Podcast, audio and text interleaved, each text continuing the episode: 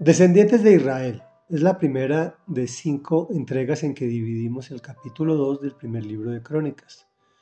Continuamos con el árbol genealógico del pueblo de Israel.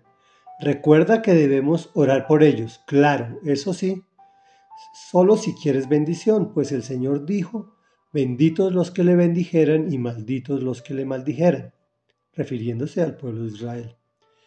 Y dice así, los hijos de Israel fueron Rubén, Simeón, Leví, Judá, Isaacar, Zabulón, Dan, José, Benjamín, Neftalí, Gad y Aser. Descendientes de Judá.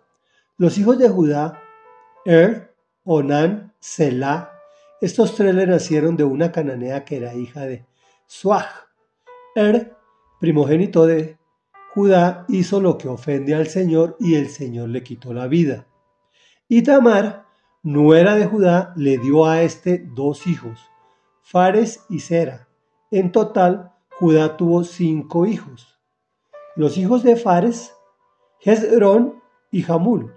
Los hijos de Sera fueron cinco en total, Simri, Etán, Emán, Calcol y Dardá. Los hijos de Carmi fue Acar, quien provocó la desgracia sobre Israel por haber violado el mandato que Dios dio de destruirlo todo. El hijo de Etán fue Azarías, hijos de Hezrón, Jeramel, Ram y Kelubai. Ram fue el padre de Aminadab, y este lo fue de Naasón, príncipe de los judíos. Reflexión. La lectura de hoy es de poner atención.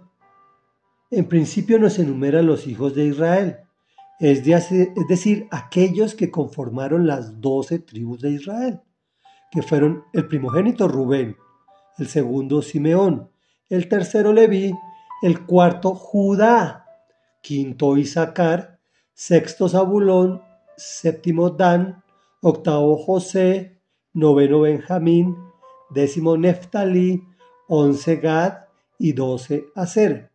Los enumeré y los puse así para que tuviéramos especial cuidado de ver cómo lo vemos en diferentes marcas importantes a nivel mundial esos nombres. ¿Por qué? Porque el Señor bendice a su pueblo como te bendice a ti. Para el pueblo israelita era muy importante el primogénito, pero comenzamos con el cuarto, Judá. ¿Por qué? Pues porque de este viene la descendencia de nuestro Señor y Dios Jesús de Nazaret es de exaltar que no se salva en ninguno, ni padres ni hijos. Todos hicieron lo que ofende al Señor. Observaste que Tamar no era de Judá, es decir, casada con el hijo mayor de Judá, le dio a Judá dos hijos. Bueno, pues el Señor nos muestra que de cualquier pecador arrepentido, Él puede hacerse a un familiar muy apreciado y usado. O sea que tenemos muchas probabilidades de entrar al reino de Dios. Oremos.